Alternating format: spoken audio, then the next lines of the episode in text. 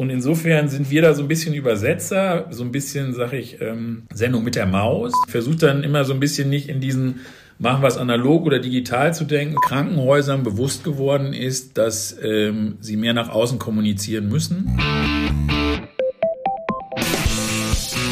Turi 2 Podcast. Menschen, Medien, Marken. Herzlich willkommen zu unserem Turi 2 Jobs Podcast. Heute sprechen mein Kollege Björn Zieslik und ich, Pauline Stahl, mit Thorsten Schabelon. Der Kommunikationsleiter am Uniklinikum Essen blickt auf zwei Jahre Krisenkommunikation angesichts der Pandemie zurück.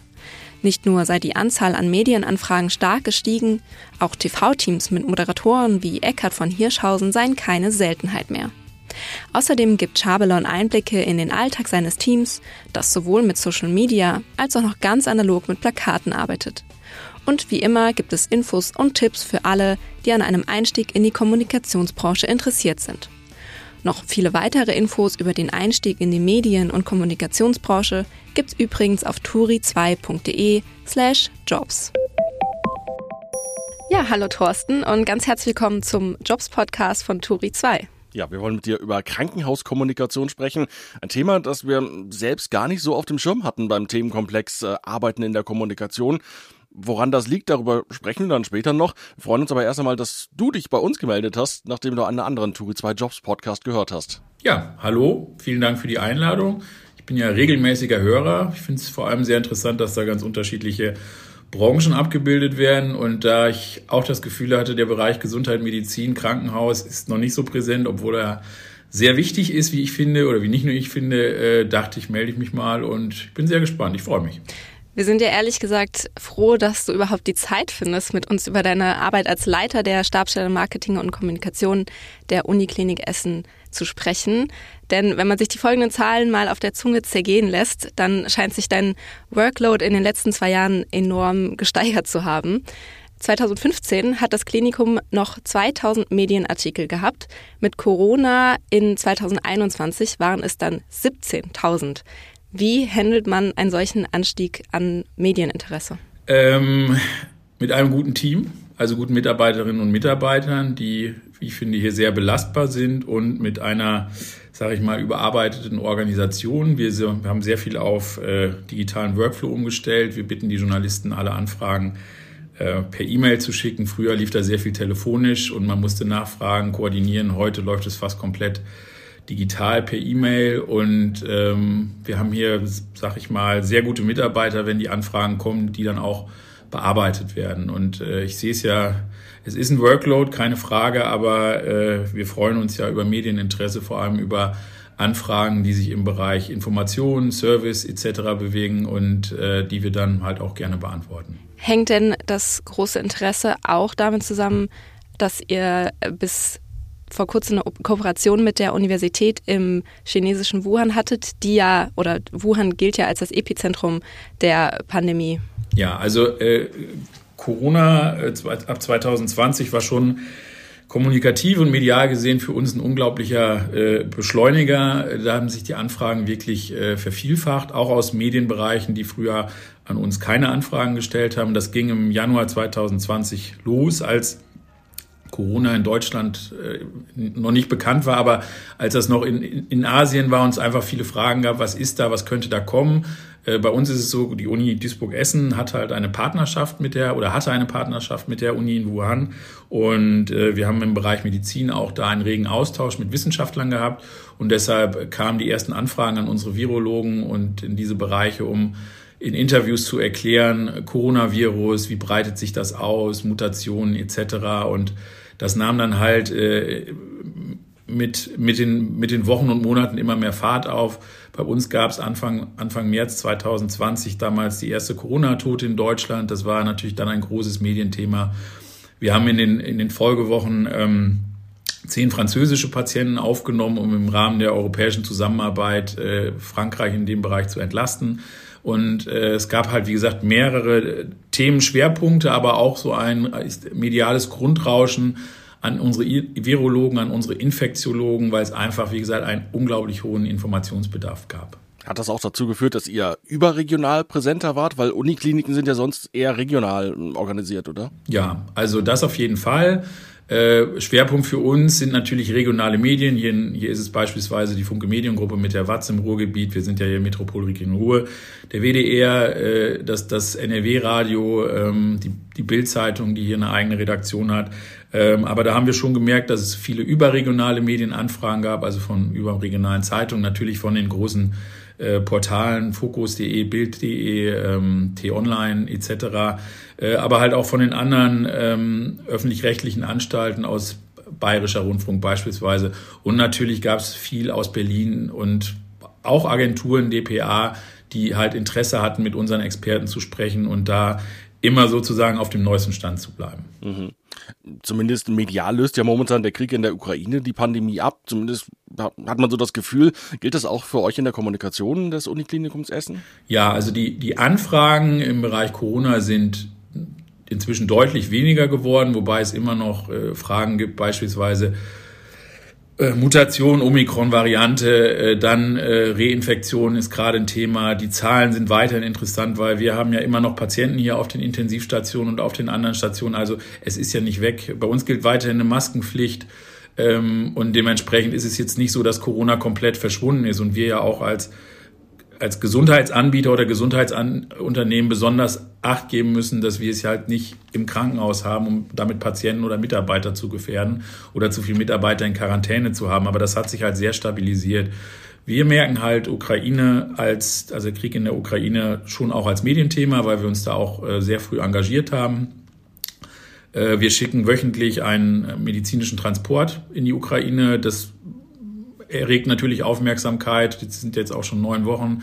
Ähm, und äh, wir, wir haben hier äh, halt Patienten aus der Ukraine aufgenommen, also sowohl die Opfer von Bombenangriffen, Splitterangriffen geworden sind, als auch die hier behandelt werden. Also Beispiel Kinder mit Krebserkrankungen, die halt relativ früh hier zu uns gekommen sind, weil wir auch einen kinderonkologischen, kinderonkologischen Schwerpunkt haben. Und wir sind natürlich im Bereich Spenden aktiv, um unsere Aktivitäten zu äh, finanzieren und dementsprechend da ist auch ein reges Interesse bei Unternehmen, uns da zu unterstützen. Wie funktioniert dann die Kommunikation mit den ukrainischen Patientinnen und Patienten? Weil viele sprechen ja kein Deutsch oder kein Englisch meistens. Also bei den Jüngeren ist es zum Glück so, bei den Eltern dann oder meist bei den Müttern, dass sie zumindest ein bisschen Englisch sprechen. Da kommt man dann schon voran. Hände und Füße helfen dann auch, wenn man gewisse Sachen erklären will. Was sehr gut ist, die haben vielfach ihre medizinischen Unterlagen dabei. Das hilft natürlich zu verstehen, äh, welche Diagnosen gestellt wurden, welche Therapien schon angelaufen sind. Und wir haben äh, 20 ukrainische Mitarbeiter bei uns, von denen die meisten sofort angeboten haben, zu übersetzen. Wir haben Übersetzungsbüro und wir haben natürlich auch russische Mitarbeiter, die uns unterstützen, weil natürlich die Ukrainer vielfach Russisch auch sprechen. Und äh, da merkt man dann auch, dass man sich da gegenseitig unterstützen will. Jetzt ähm, bist du in deinem aktuellen Job ähm, ja, mit aktuellen Themen beschäftigt. Ähm, vor deiner Zeit als Kommunikator warst du das auch schon, allerdings als Journalist. Zuletzt hast du ähm, als Redakteur bei der Westdeutschen Allgemeinen Zeitung gearbeitet. Warum bist du dann auf die andere Seite gewechselt, wie man ja immer so schön sagt. Die dunkle Seite der Macht, nein. nein, also ich war ja, ich war ja sehr lange Journalist, äh, hatte da auch das Glück, in vielen Bereichen arbeiten zu können. Ich habe im Lokalen angefangen, äh, wo ich heute noch sehr viel Spaß dran habe, weil man sehr nah an den Leuten ist. Ich habe dann für die Watz ähm, lange, für die Watz und die Westfälische Rundschau, eine Zeitung der Watz Medien oder der Funke Mediengruppe, lange Borussia Dortmund begleitet. Äh, Gerade in der Phase, als Jürgen Klopp kam, als Borussia Dortmund zweimal Meister wurde, im Champions League Finale war, Pokalsieger wurde. Also da geht jetzt nicht so viel drüber. Und ich war dann irgendwann an einem Punkt, 2013, äh, wo ich dann innerhalb der Watz gewechselt bin in die, in die Essener Stadtredaktion, die größte Redaktion der Watz äh, und in der größten Stadt hier, oder Dortmund ist noch ein bisschen größer, aber fast gleich groß wie Essen, äh, oder Essen ist fast gleich groß wie Dortmund. Ähm, und also eine spannende Redaktion, weil in der Stadt wie Essen natürlich sehr viel täglich passiert. Und ich war dann äh, an einem Punkt, wo ich gesagt habe, willst du dich jetzt nochmal verändern? Ich war da für den Bereich Gesundheitsberichterstattung verantwortlich. Essen hat 16 Krankenhäuser. Äh, ich glaube, inzwischen ist jeder vierte Job in Essen im Bereich Gesundheit, äh, also in den, in den Krankenhäusern, in niedergelassenen, also Ärzt, bei niedergelassenen Ärzten, Krankenkassen etc. Also es ist hier ein wichtiges Thema, ist auch ein sehr spannendes Thema, wie ich finde. Und dann ergab sich die Möglichkeit, dass bei der Uniklinik was frei wurde. Ich fand das interessant. Ich kannte auch meinen Vorgänger ganz gut. Ich kannte sehr gut mit meinem jetzigen Vorstand schon zusammengearbeitet. Und dann habe ich überlegt, habe es gemacht, es hat geklappt und ich habe es bis heute nicht bereut. Man hört das ja immer mal wieder, dass Journalistinnen in die PR oder ins Marketing wechseln. Was meinst du, woran das liegt? Puh, da gibt es mit Sicherheit unterschiedliche Gründe. Also ähm, Sicherheit, sicherlich ist es so, also so war es bei mir nicht, wenn ich vielleicht eine gewisse Unzufriedenheit in meinem bestehenden Job habe, die Arbeitsbedingungen im Journalismus werden ja nicht überall besser, um das mal so zu sagen. Ich lese von Einsparungen, äh, von, von Überlegungen, Redaktionen zu verkleinern, zu schließen. Ähm, das ist sicherlich so, wobei ich glaube, man kann da immer noch seine Freiheiten haben, je nachdem, wo man ist. Also das war bei mir kein Grund. Ich habe da immer sehr gerne gearbeitet. Für mich war das einfach ein Zeitpunkt zu sagen, willst du noch mal was Neues machen? Willst du eine Führungsposition? Willst du ähm, noch mal ein anderes Berufsfeld rein? Ich habe natürlich auch immer vorher beobachtet, wie, wie, wie gesagt, war auch Teil meines Studiums, wie in der PR gearbeitet wird und ähm, dann war für mich einfach die Entscheidung klar zu sagen, ähm, du probierst das mal. Und wie gesagt, mir gefällt das sehr gut. Ich kann hier sehr viel gestalten, ich kann hier sehr viel machen, ich kann Ideen umsetzen, äh, was sicherlich auch daran liegt, dass ich hier eine sehr gute Zusammenarbeit mit unserer Unternehmensführung habe, die mir entsprechende Freiheiten lässt. Und äh, dementsprechend kann ich das ich, wie gesagt, ich vermisse manchmal das, das Texte schreiben, das Recherchieren, aber auf der anderen Seite kann ich hier so viel machen und gestalten und eng mit meinen Kollegen zusammenarbeiten, dass ich das wirklich extrem schätze und immer gerne zur Arbeit komme. Es gibt ja, ich habe Bekannte, die sagen, ich gehe ins Krankenhaus nur, wenn ich krank bin. Ich sage, ich gehe jeden Tag ins Krankenhaus.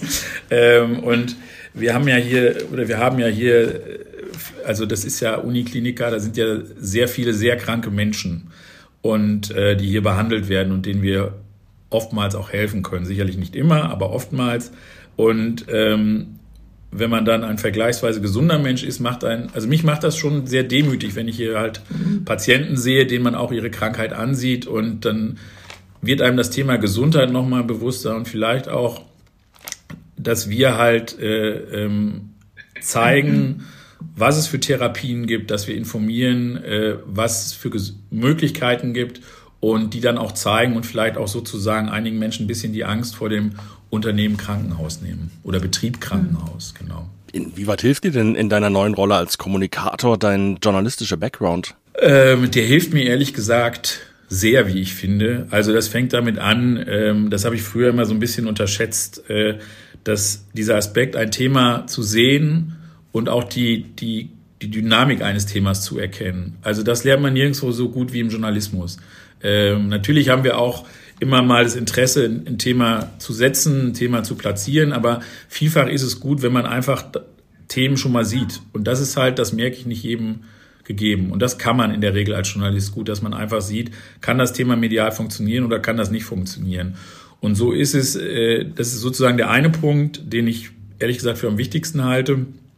Weil wir bekommen natürlich auch mal Anfragen aus dem Haus, wo man ganz realistisch sagen muss, das funktioniert medial nicht, weil es zu komplex ist oder weil es wirklich die Öffentlichkeit, die Zielgruppe im Zweifelsfall halt gar nicht interessiert. Das ist manchmal so. Ähm, der zweite Aspekt ist natürlich, dass ich redaktionelle oder ja, redaktionelle Abläufe kenne.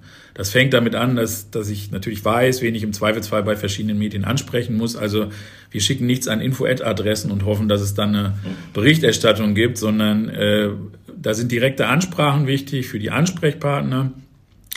Auch, äh, dass man Themen so denkt, für welches Medium sie geeignet sein können. Also ich kann, es gibt Printthemen, es gibt TV-Themen, wo wir sagen, das bieten wir da an, das bieten wir da an, weil das teilweise beim, bei dem Medien nicht funktioniert oder bei dem anderen nicht funktioniert. Und das geht bis dahin, bis zu zeitlichen Abläufen, dass äh, schon mal gesagt wird, ja, das müssen Sie heute noch um 19 Uhr rausschicken, die Pressemitteilung. Und da sage ich, nee, die wird ja nicht mehr gelesen und bis morgen sind in die Accounts schon wieder 35 neue E-Mails gekommen. Also auch das ist natürlich ein ganz wichtiger Bereich. Also insofern, mir hilft es sehr, dass ich weiß, sozusagen, wie wie die Abläufe bei Medien sind, was Themen sind und was keine Themen sind. Trotzdem werde auch ich natürlich immer wieder überrascht und lerne und das ist, finde ich, auch so ein ganz integraler Bestandteil. Also ich glaube, ich kann ein bisschen was, aber auf der anderen Seite freue ich mich auch immer noch was zu lernen und äh, zu verstehen und mich sozusagen auch noch weiterzuentwickeln. Hast du ein Beispiel für ein Thema, was jetzt medial zum Beispiel nicht funktioniert aus, aus deinem Bereich? Da müsste ich jetzt mal überlegen. Also ähm, es ist natürlich so, wenn wir mit der Bild-Zeitung zusammenarbeiten, beispielsweise brauchen wir immer eine sehr gute Optik, weil die Bild natürlich gerne mit großen Fotos arbeitet. Ähm, wenn es um ein Thema geht wie Digitalisierung in der Medizin, kann man als Radiothema beispielsweise sehr gut machen, weil das Radio gerne mit O-Tönen arbeitet, mit Interviewpartnern. Ähm, ein, Radio, Radiobeitrag braucht aber kein, keine Optik. Ein Deutschlandfunk beispielsweise oder WDR 5 nimmt sich auch Zeit für einen Beitrag, erklärt auch mal in einer halben Stunde, was wir uns unter Digitalisierung in der Gesundheit und das Smart Hospital vorstellen. Das ist für Fernsehen wieder schwierig, weil am Ende des Tages werden ja Geräte gezeigt. Ich kann keinen Algorithmus zeigen. Ich kann einen Algorithmus zeigen, aber der ist relativ langweilig.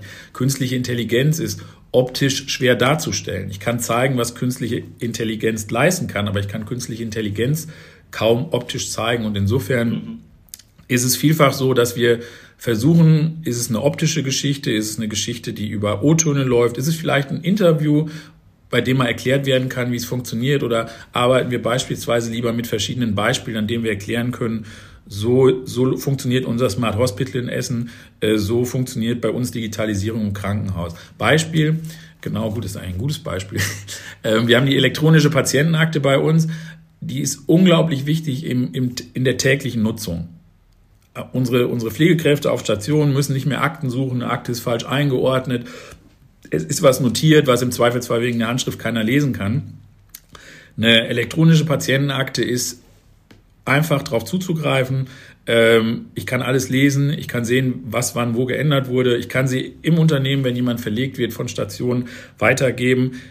Die ist aber total unsexy medial, weil da filmt man ein Bildschirm ab, auf dem eine Akte ist.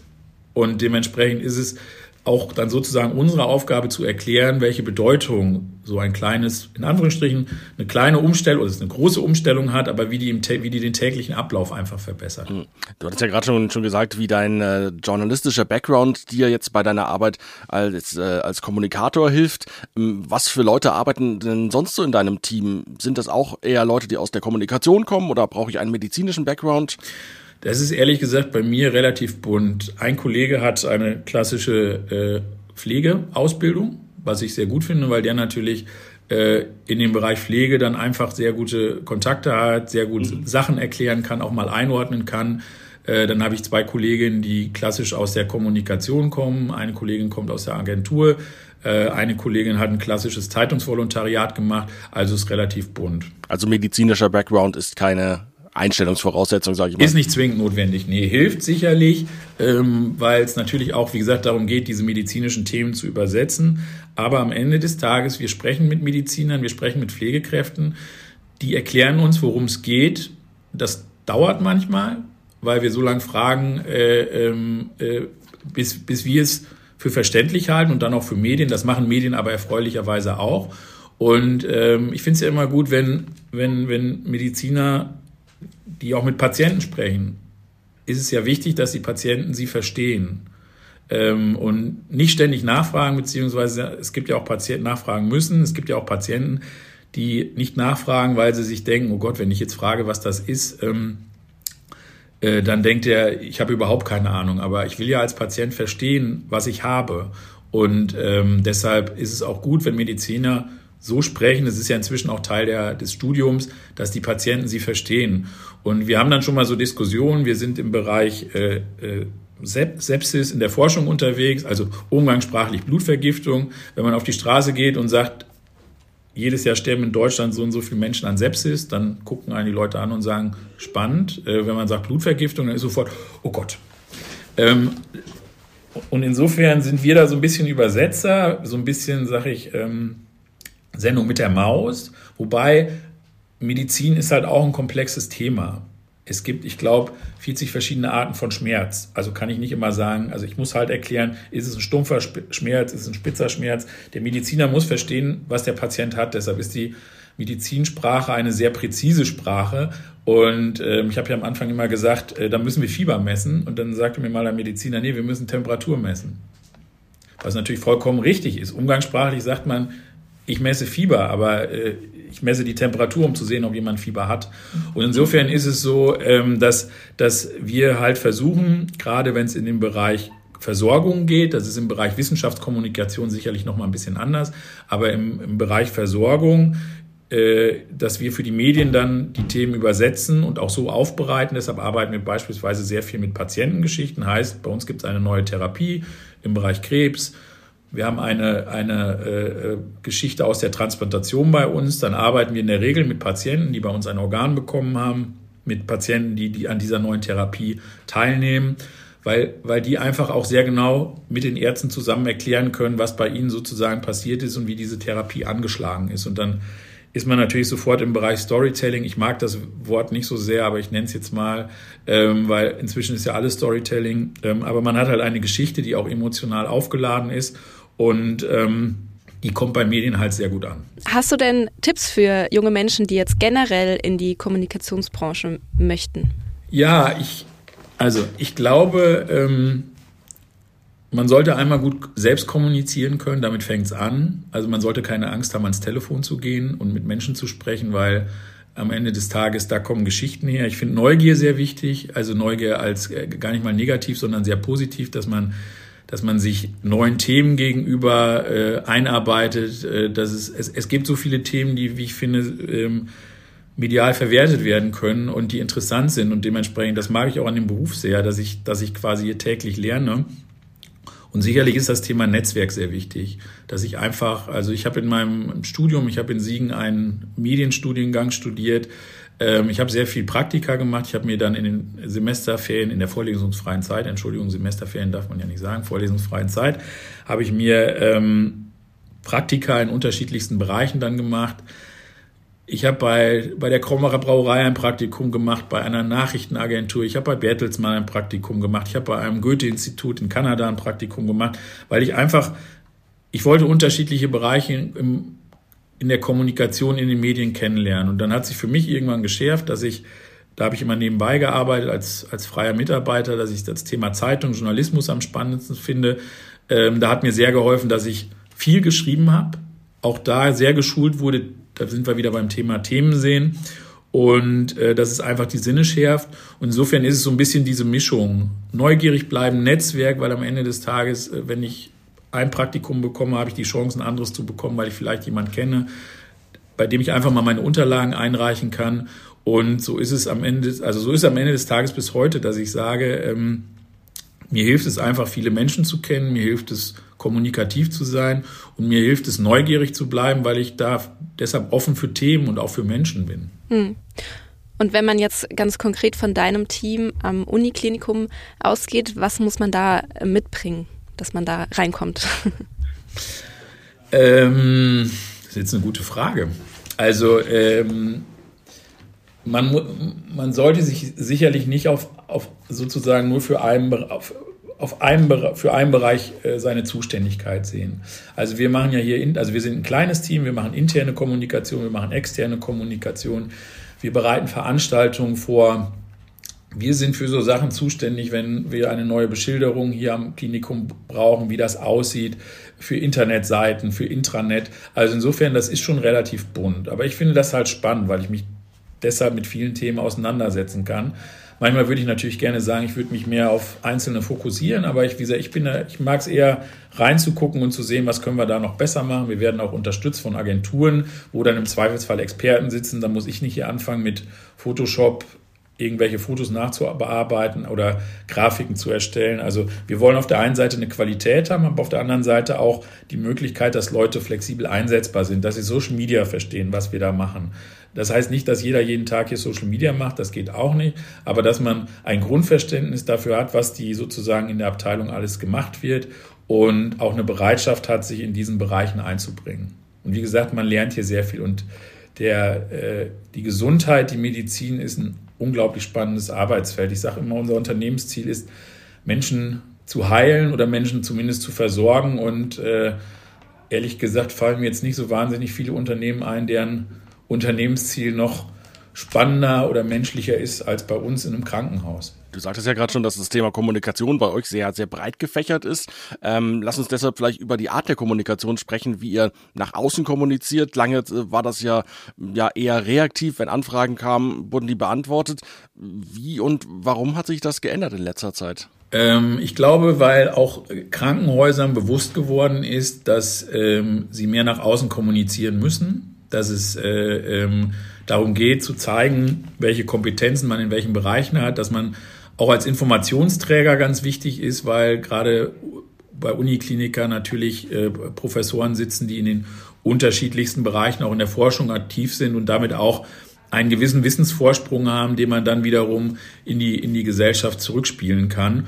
Und ähm, das, dass das Thema Kommunikation extern wie intern einfach deshalb auch eine Bedeutung hat, weil es auch wichtig ist zu zeigen, was man macht, wie man es macht, wo man es macht und auch den Mitarbeitern zeigt, wie wichtig sie sind. Also das Thema Personalmarketing äh, korrespondiert natürlich bei uns auch ganz eng mit der Kommunikation, dass wir viel intensiver mit unseren Mitarbeitern, aber auch in beide Richtungen kommunizieren. Also dass wir auch dazu aufrufen, uns zu unterstützen, wenn unsere Mitarbeiter Themen sehen oder wenn es intern irgendwo hakt, dass wir sagen, melden Sie sich und das geht dann auch bei uns direkt an den Vorstand. Also wenn es Beschwerden gibt etc., weil das, das Thema Kommunikation bei uns auch als Stabstelle des Vorstands äh, in der Unternehmenshierarchie hoch platziert ist.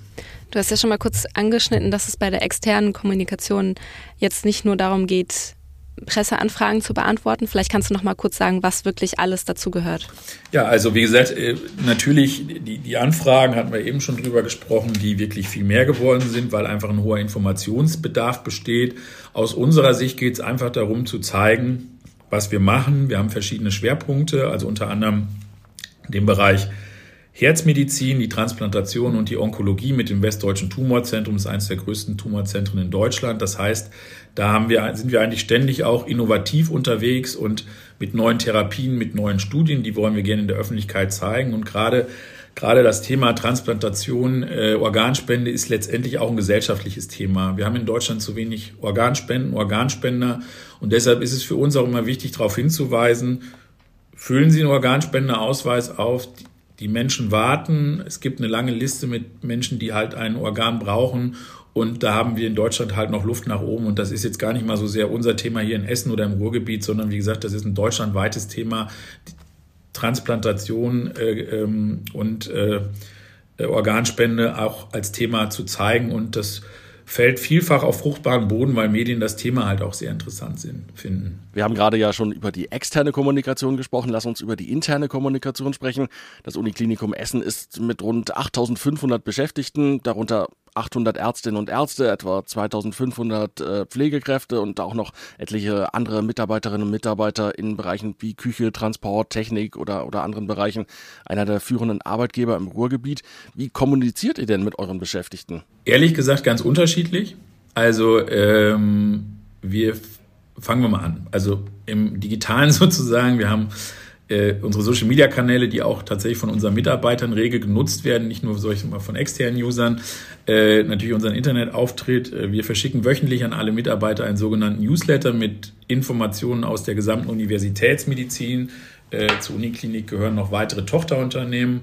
Und ähm, da ist alles drin von, ähm, weiß ich nicht, äh, hoch, hoch, hochrangigen Publikationen in der Wissenschaft, also aus der Forschung, ähm, von Preisen, die wir bekommen haben, von neuen Therapien, von Mitarbeitern, die vielleicht bei uns sich äh, in eine, in eine, also von, von neuen Klinikdirektorinnen und Direktoren, ähm, ist so eine, eine, eine bunte Mischung, was alles in der letzten Woche stattgefunden hat, von Veranstaltungen, die natürlich bei uns sind, ähm, von Informationen jetzt gerade bei Corona, äh, wann die nächsten Impftermine möglich sind, von unserem Ukraine-Engagement, auch Aufrufe. Wir haben jetzt äh, einen, gerade einen ein Lauf, der stattfindet, ein Spendenlauf für die Ukraine. Da haben wir auch zu aufgerufen, da haben sich sehr viele Mitarbeiter gemeldet. Also sage ich mal ganz bunt, ganz umfangreich. Da regen, regen oder da bitten wir auch immer die Mitarbeiter, sich da selbst einzubringen. Ähm, solche Newsletter werden von uns auch von einzelnen Abteilungen regelmäßig versendet, jetzt nicht jede Woche. Wir nutzen diesen, diesen Kanal E-Mail natürlich auch, wenn es Informationen, also Sonderinformationen gibt. Das war gerade in den Hochzeiten von Corona 2020 und 2021 regelmäßig, also wenn sich Besuchszeiten geändert haben, wenn es neue Informationen zum Virus gab, äh, da gab es also die unterschiedlichsten Wege. Dann arbeiten wir aber tatsächlich auch noch ganz analog mit Plakaten. Da wird dann immer so ein bisschen geschmunzelt. Äh, aber wir wissen ja, unsere Mitarbeiter kommen jeden Tag zur Arbeit. Wir wissen, wo die reinkommen. Und auch da hängen wir Plakate hin, weil wir einfach wissen, auch die werden entsprechend wahrgenommen. Weil natürlich liest hier jeder seine E-Mails, aber es ist natürlich immer die Frage, wann er seine E-Mail liest. Und äh, das Thema Besuchszeiten beispielsweise, das ja auch ganz wichtig intern ist, weil natürlich unsere Mitarbeiter auch wissen müssen, wie sich Regelungen ändern, versuchen wir halt auf analogen und digitalen Kanälen zu spielen, um sicherzugehen, dass die Leute erreicht werden. Und wir hatten mal den Fall vor einigen Jahren, dass wir technische Probleme hatten und keine E-Mails mehr versenden können.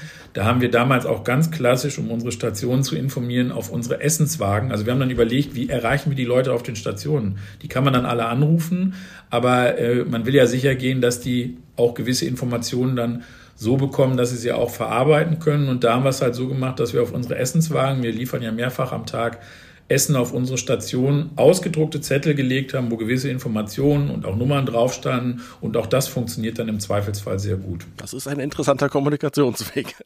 Man muss halt einfach, sage ich immer, flexibel und beweglich bleiben. Ich versuche dann immer so ein bisschen nicht in diesen machen wir es analog oder digital zu denken, sondern ich versuche halt, wie erreichen wir möglichst viele Leute. Und wir wissen ja, wo sich die Leute hier bewegen. Wir haben hier zwei Bahnstationen. Wir wissen also, dass viele Mitarbeiter, die über den ÖPNV kommen, durch unseren Haupteingang kommen. Ähm, wir haben Parkhäuser, da wissen wir, wir wissen, wo die Mitarbeiter parken. Also insofern ist es einfach gut, auf möglichst vielen Kanälen die Leute zu erreichen. Wir haben noch, das genau, das kommt jetzt noch, wir haben auch ein Mitarbeitermagazin, äh, das haben wir vor einigen Jahren wieder eingeführt, das es sowohl als PDF gibt, als auch ähm, in gedruckter Form, dass wir den Mitarbeitern alle nach Hause schicken. Und auch das kommt sehr gut an. Also Papier spielt schon noch eine genau. wichtige Rolle bei euch. Ja. Wir merken, wir haben auch, wir haben auch diesen Newsletter äh, bis vor einigen Jahren immer noch teilweise ausgedruckt, weil es Bereiche gab, die sagten, sie hätten den gerne ausgedruckt, weil sie den dann in, in Gruppenbereichen ausgelegt haben. Die Leute haben dann nicht auf dem Handy gelesen. Wir haben ja auch sehr viele Mitarbeiter, das darf man nicht vergessen. Also Handy haben sicherlich alle, äh, wobei nicht alle ein Smartphone haben. Punkt eins, Punkt zwei. Ähm, bei uns hat ja nicht jeder Mitarbeiter einen Rechner. Also gerade in der Pflege ist es halt so, da gibt es Stationsrechner, aber da hat nicht jeder einzelne Mitarbeiter, wie es beispielsweise in der Verwaltung ist, einen Rechner.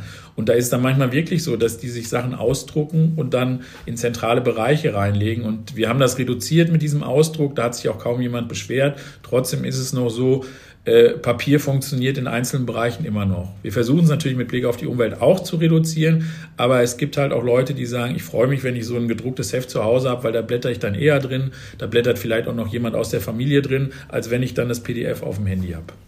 Ihr habt ja sogar noch eine eigene Druckerei. Was hat es denn damit auf sich? Das ist im Prinzip, äh, ich will nicht sagen historisch bedingt, wir sind ja eine, eine Stadt in der Stadt. Also wir haben eine, äh, wir haben beispielsweise eine eigene große Kita, wir haben eine Gärtnerei und wir haben auch eine Druckerei, die uns halt äh, sehr viel druckt von Papieren, die wir halt brauchen. Da geht's um Laborberichte, da geht's um andere Unterlagen, um Akten, da geht's natürlich am Ende des Tages auch um Visitenkarten etc., um besondere Formate, äh, die bei uns gedruckt werden müssen, die dann in Instituten und Kliniken zum Einsatz kommen.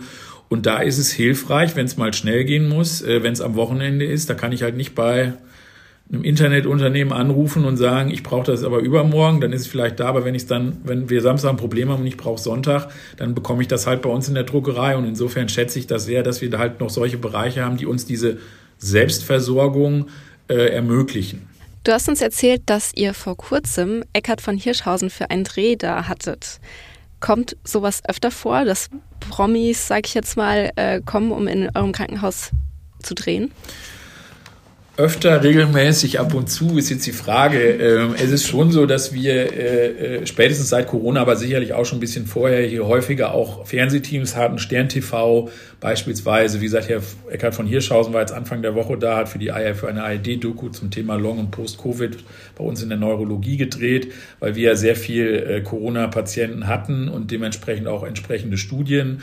Und ähm, es hängt gar nicht mal so sehr davon ab, äh, wer da so alles mitkommt, sondern für uns ist es einfach interessant zu sehen, wenn halt Formate kommen, die sich Zeit für Beiträge nehmen. Das ist dann für uns natürlich auch aufwendiger, weil das nicht so ist, Kamera kommt rein, dreht eine Viertelstunde, ist wieder weg, sondern das sind dann mehr, mehrere Stunden, äh, sind auch schon mal zwei, drei Tage. Bei uns gab es ähm, mehrere Dokus, Spiegel TV, die waren bei uns, waren bei uns in der zentralen Notaufnahme, die sind dann halt schon mal eine Woche da. Oder ähm, Bild TV hat bei uns eine sehr aufwendige Serie zum Thema Krankenhaus gedreht. Das ging dann auch mehrere Monate mit Konstantin-Film. Wenn man das Ergebnis dann sieht, dann ist das Kino. Also da muss ich mhm. wirklich sagen, als ich diese Aufnahmen gesehen habe, das war schon sehr beeindruckend und dementsprechend, das beeinflusst natürlich auch immer unsere Arbeitsabläufe, weil natürlich äh, auf der einen Seite soll begleitet werden, auf der anderen Seite natürlich die Möglichkeit bestehen, Sachen einzuordnen. Aber äh, das ist schon dann sehr spannend dabei zu sein und halt auch Teil dieser Berichterstattung zu sein. Mhm. Nun kommen prominente Menschen hier aber nicht nur zum Drehen ins Krankenhaus, sondern manchmal auch, weil sie einfach selbst krank sind. Gibt es da äh, manchmal Trouble, wenn dann die Paparazzi vor der Tür stehen?